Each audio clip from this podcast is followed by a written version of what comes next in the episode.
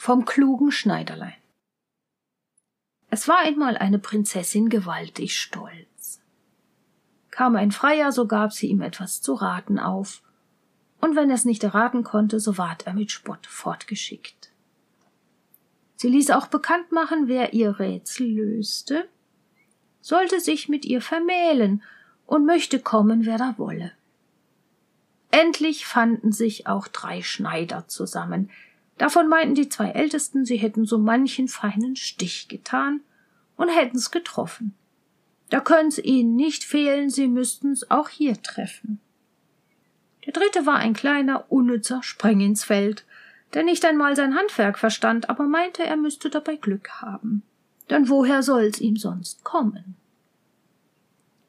Da sprachen die zwei anderen zu ihm, Bleib nur zu Haus, du wirst mit deinem bisschen Verstand nicht weit kommen.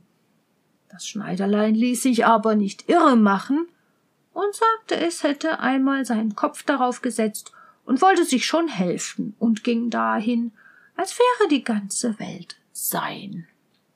Da meldeten sich alle drei bei der Prinzessin und sagten, sie sollte ihnen ihre Rätsel vorlegen. Es wären die rechten Leute angekommen, die hätten einen feinen Verstand, dass man ihn wohl in eine Nadel fädeln könnte.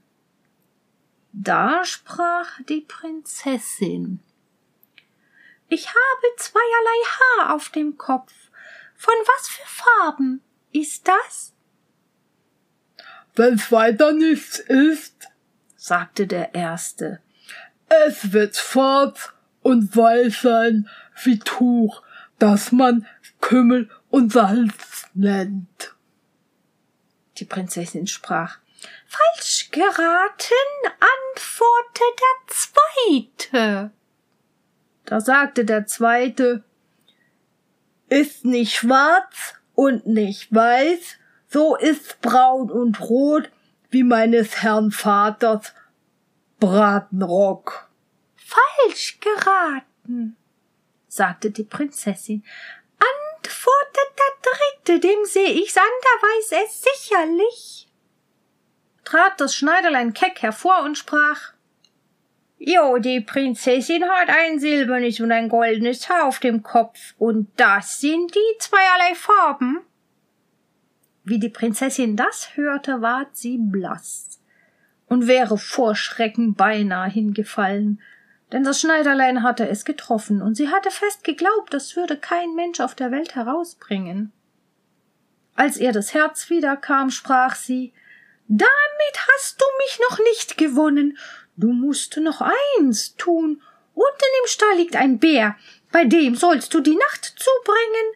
Wenn ich dann morgen aufstehe und du bist noch lebendig, so sollst du mich heiraten. Sie dachte aber, damit wollte sie das Schneiderlein loswerden, denn der Bär hatte noch keinen Menschen lebendig gelassen, der ihm unter die Tatzen gekommen war. Das Schneiderlein ließ sich nicht abschrecken, war ganz vergnügt und sprach Ja, frisch gewagt ist halb gewonnen. Als nun der Abend kam, ward mein Schneiderlein hinunter zum Bären gebracht. Der Bär wollt auch gleich auf den kleinen Kerl los und ihm mit seiner Tatze einen guten Willkommen geben. Sachte, sachte, sprach das Schneiderlein, ich will dich schon zur Ruhe bringen. Da holte es ganz gemächlich, als hätt's keine Sorgen, welche Nüsse aus der Tasche, biss sie auf und aß die Kerne. Wie der Bär das sah, kriegte er Lust und wollte auch Nüsse haben.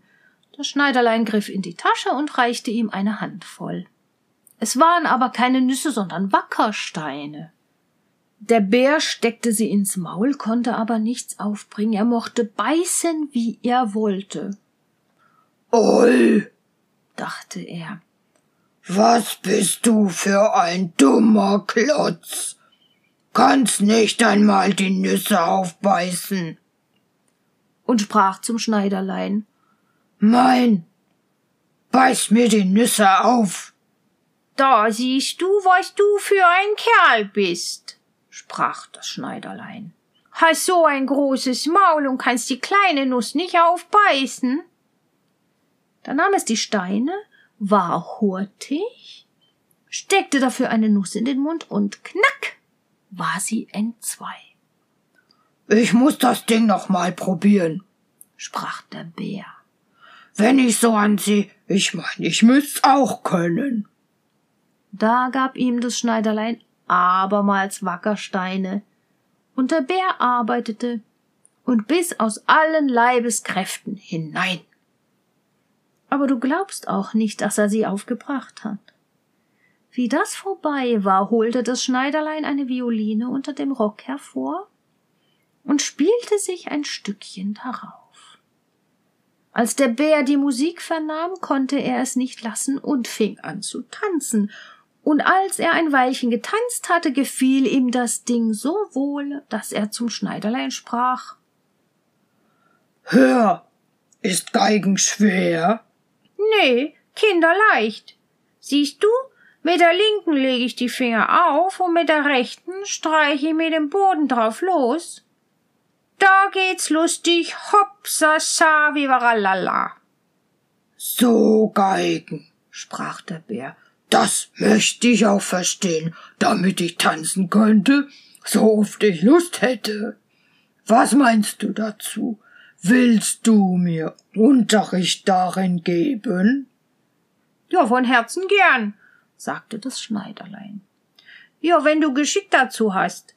Aber weiß einmal deine Tatzen her, die sind gewaltig lang. Ich muss dir die Nägel ein wenig abschneiden.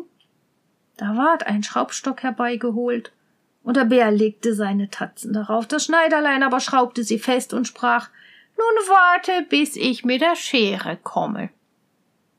Ließ den Bären brummen so viel er wollte, legte sich in die Ecke auf ein Bund Stroh und schlief ein. Die Prinzessin, als sie am Abend den Bären so gewaltig brummen hörte, glaubte nicht anders, als er brummte vor Freude und hätte dem Schneider den Garaus gemacht. Am Morgen stand sie ganz unbesorgt und vergnügt auf. Wie sie aber nach dem Stall guckt, so steht das Schneiderlein ganz munter davor und ist gesund wie ein Fisch im Wasser. Da konnte sie nun kein Wort mehr dagegen sagen, weil sie es öffentlich versprochen hatte, und der König ließ einen Wagen kommen. Darin musste sie mit dem Schneiderlein zur Kirche fahren und sollte sie da vermählt werden. Wie sie eingestiegen waren, gingen die beiden anderen Schneider, die ein falsches Herz hatten und ihm sein Glück nicht gönnten, in den Stall und schraubten den Bären los. Der Bär in voller Wut rannte hinter dem Wagen her. Die Prinzessin hörte ihn schnauben und brummen. Es ward ihr Angst, und sie rief Ach, ach, der Bär ist hinter uns und will dich holen. Das Schneiderlein war fix, stellte sich auf den Kopf, steckte die Beine zum Fenster hinaus und rief Siehst du den Schraubstock? Wenn du nicht gehst, so sollst du wieder hinein. Wie der Bär das sah, drehte er um und lief fort. Mein Schneiderlein fuhr da ruhig in die Kirche, und die Prinzessin ward ihm an die Hand getraut, und lebte er mit ihr vergnügt wie eine Heidlerche. Und wer es nicht glaubt, bezahlt einen Taler.